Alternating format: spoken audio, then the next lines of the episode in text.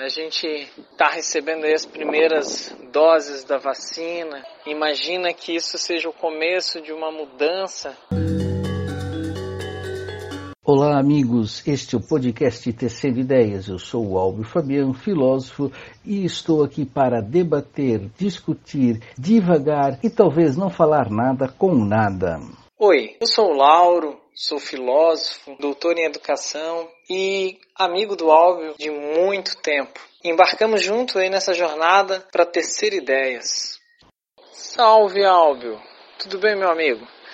O que, que a gente pode pensar aí para 2021? A gente está recebendo aí as primeiras doses da vacina.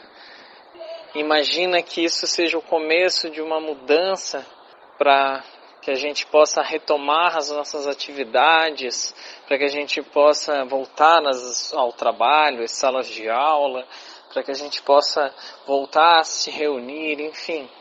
Mas acho que ainda tem muita água para rolar nesse sentido, né? O que, que você aí em Blumenau está vendo com relação a esse movimento todo, Álvio? Olá, Laura. Sempre uma grande alegria, um grande prazer conversar contigo. As provocações me fazem pensar. E fazer pensar é tecer ideias, é aprender sempre algo novo. A tua provocação sobre 2021 me retoma um problema que em 2020 ganhou corpo que é o movimento anti-vacina. Apesar de nos últimos dias o foco da imprensa ser as vacinas, e que bom que ela chegou, e é preciso dizer que ela chegou tarde, agora temos que pensar os movimentos anti-vacinas. Por que eu digo isso? Segundo o Datafolha, uma pesquisa agora lançada no dia 18 de janeiro, 20% das pessoas no Brasil não pretendem se vacinar. Não se vacinar é uma escolha individual, é um direito pessoal ou o bem público deveria narrar esse tipo de escolha? É, os votos da Anvisa em 17 de janeiro deixaram claro que o único caminho de superação à Covid é com a vacina. Então, esses remédios que o governo brasileiro erroneamente divulgou e outros tratamentos que surgem no mundo afora não têm comprovação científica e não têm eficácia dos órgãos reguladores. Se não há o reconhecimento dos órgãos, nenhum outro caminho é aceitável. Por que, que isso é preocupante? Se queremos uma nova possibilidade com a vacinação, temos que pensar um caminho da anti-vacinação. E esse movimento é forte que em 2019 nenhuma campanha de vacinação no Brasil atingiu a meta desejada. Isso significa o retorno de algumas doenças, como a poliomielite, por exemplo. Só que há outra coisa além disso. Há um grave problema ético dos que defendem a vacina. É uma imoralidade. Eu diria que beira a uma ação criminosa. Uma pesquisa rápida pelo YouTube se encontra inúmeras falas, inúmeros canais que divulgam a cura por meios naturais. Mas há cura por meios naturais? A Covid e a desgraça que se abateu sobre Manaus deixam claro que isso não é possível. E as mídias sociais contribuem como plataforma para divulgar campanhas de desinformação. Junto com a vacinação, é, enquanto uma estrutura de uma nação precisa-se urgentemente pensar uma campanha de informação para que a vacina traga junto com ela uma nova perspectiva de conhecimento. Questionar a ciência é pôr em xeque uma estrutura muito frágil. E eu lembro aqui do Karl Popper, o paradoxo de Karl Popper, né? Questionar a ciência é tornar o mundo intolerável e somente haverá tolerância quando o intolerável for limado. 2021 então se apresenta como perspectiva de crescimento, perspectiva de mudança e que exigirá de nós uma postura ética que não pense o direito individual deslocado do bem público. Pois é, Albio, eu acho que essa é uma discussão que a gente já vinha fazendo nos, nos encontros anteriores sobre quão esses movimentos têm crescido e o quão isso tem sido prejudicial para a sociedade, para a escola, que tem se visto aí num grande desafio, que é lidar com ideias ingênuas, radicais e contraditórias e a partir disso ainda poder projetar né, avanços, projetar danças.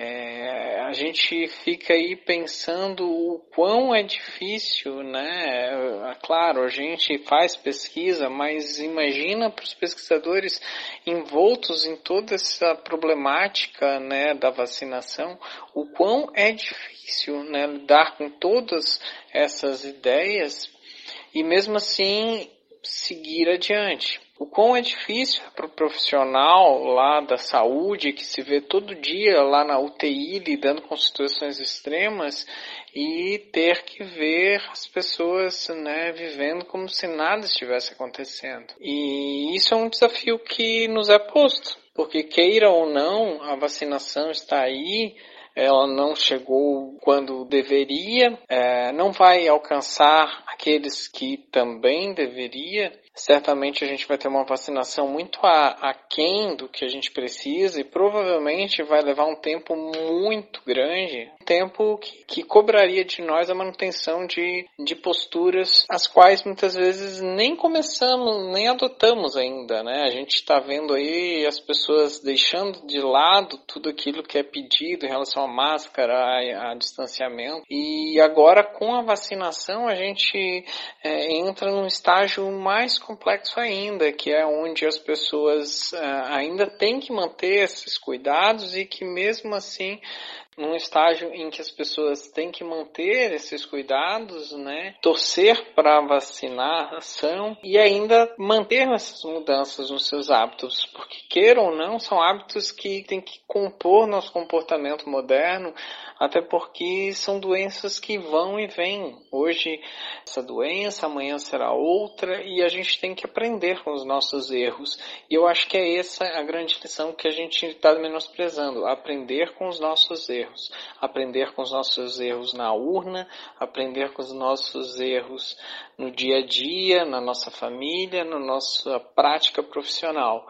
E é isso também que a gente vem falando, né? O quão é necessário a gente repensar as nossas posições. E eu acho que essa é a discussão que cabe hoje. O que a gente pode fazer diante dessa vacinação que está aí, mas que vai avançar por um longo período e que vai exigir mudanças radicais em nossos comportamentos? O que, que tu acha, cara? O que a gente pode fazer?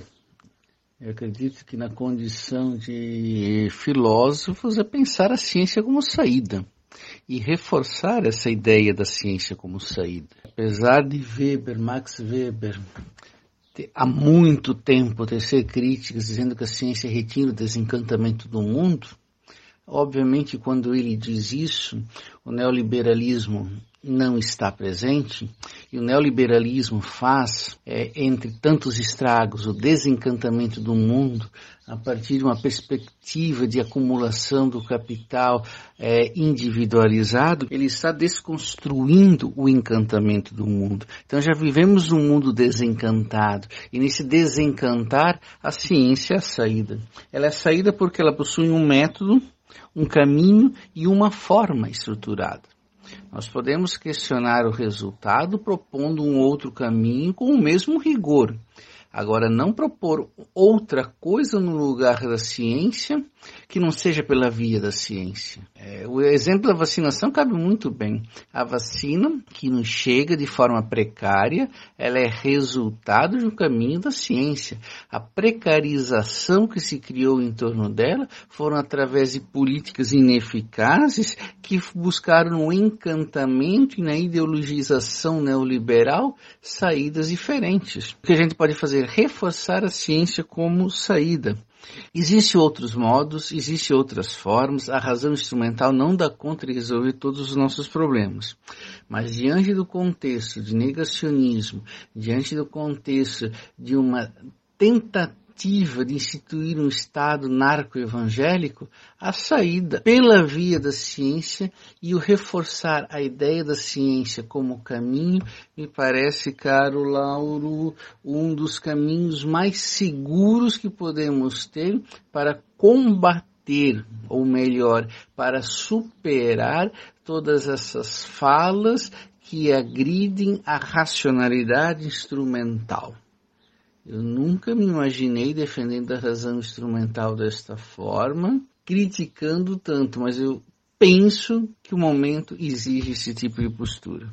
Você concorda comigo? Eu gosto bastante dessa ideia de desencantamento e de encantamento que tu traz, sabe? Porque eu acho que realmente todo esse processo que a gente viveu ao longo dos anos com o capitalismo, com o neoliberalismo, realmente nos encantaram pelo ter, por aquilo que nos traz benefícios, por nós mesmos, nossos prazeres, e nos desencantou ao mesmo tempo pelas coisas que talvez devessem fazer mais sentido na nossa vida. Então acredito que a gente se desencantou tanto por coisas essenciais como a natureza, então a gente não liga tanto de, de, incendiar uma Amazônia, a gente se desencantou tanto pela vida que a gente não liga tanto pelas duzentas e poucas mil mortes apenas no nosso país, a gente não liga desde que não nos atinja, né?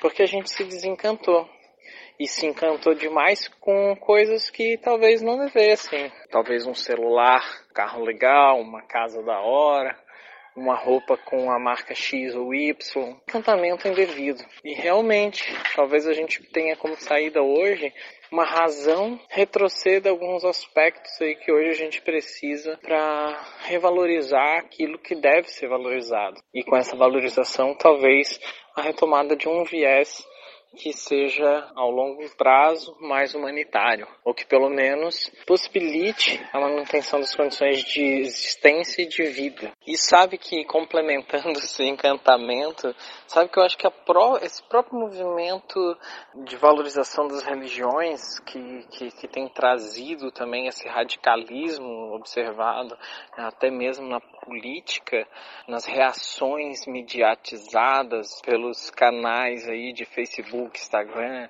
e tudo mais, né, também demonstram isso, que é um local que tradicionalmente a gente encontrava um encantamento pela vida e hoje a gente tem um desencantamento pelo simples fato de que, de que tem nos colocado a religião como um instrumento, né, como uma forma de obter benefícios, seja ele um lugar ao sol, um lugar ao céu e, e não algo que nos preencha de valores que nos servem para viver melhor consigo mesmo e com o outro, além de que, né, por extensão, com Deus.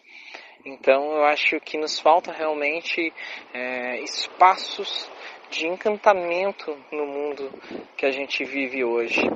E que a gente precisa utilizar essa razão né, que tu colocas para que a gente talvez repense os espaços disponíveis para que de alguma forma a gente os utilize para chegar ali onde a gente precisa, enquanto viventes de uma vida que, como diz Kant, nós somos responsáveis pela iluminação, ou seja, responsáveis pelo encantamento ou pelo desencantamento que, que temos nas nossas existências. Olha, na altura do campeonato, eu acho que é o nosso melhor caminho, né, óbvio porque queira ou não, é, a gente não tem muita, muitas outras opções né, a se apegar, porque a política é descredibilizada, a religião hoje já também há uma certa dúvida sobre seus rumos, e enfim, acho que a ciência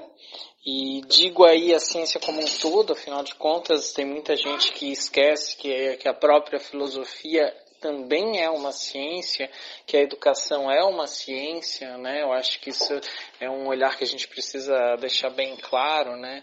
A, essa reflexão sistematizada também é fazer ciência, né? Então, a ciência é sim nosso caminho de fuga desse, de, desse universo incerto que, que a gente tem vivido, né? Então eu acredito que, que é isso mesmo. E o que, que você acha, óbvio?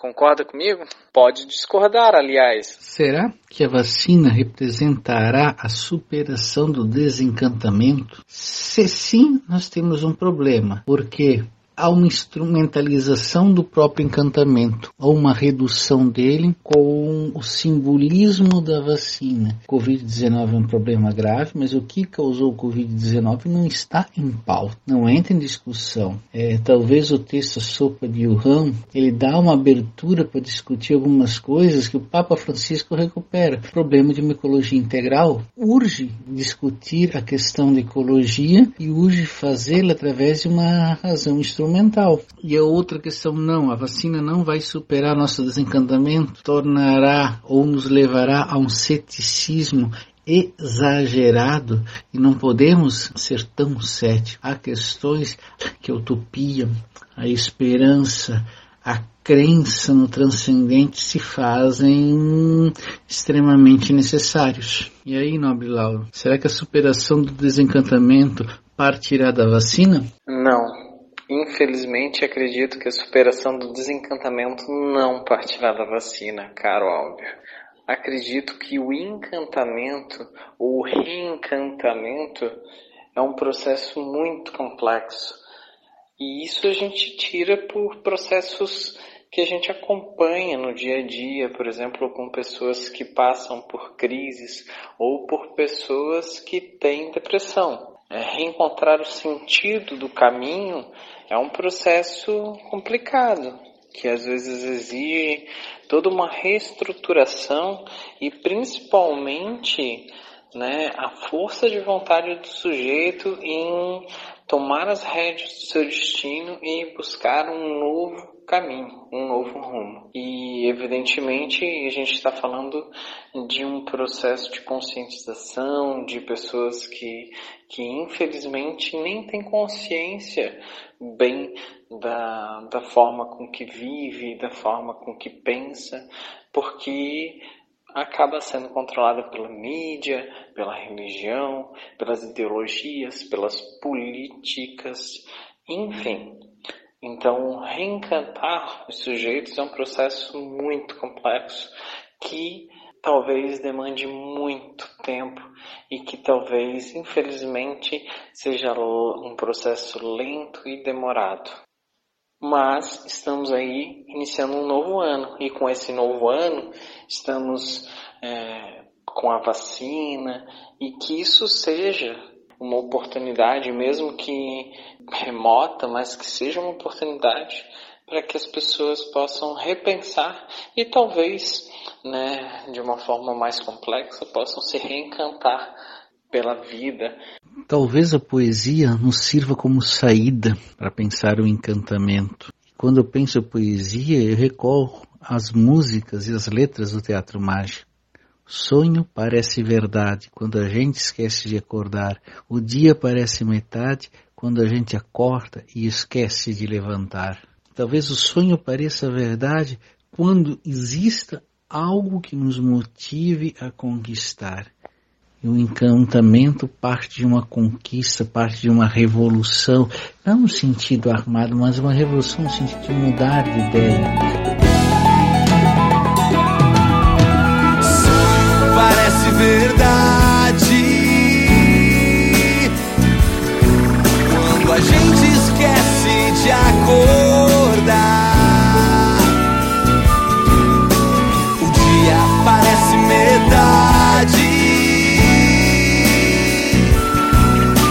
a gente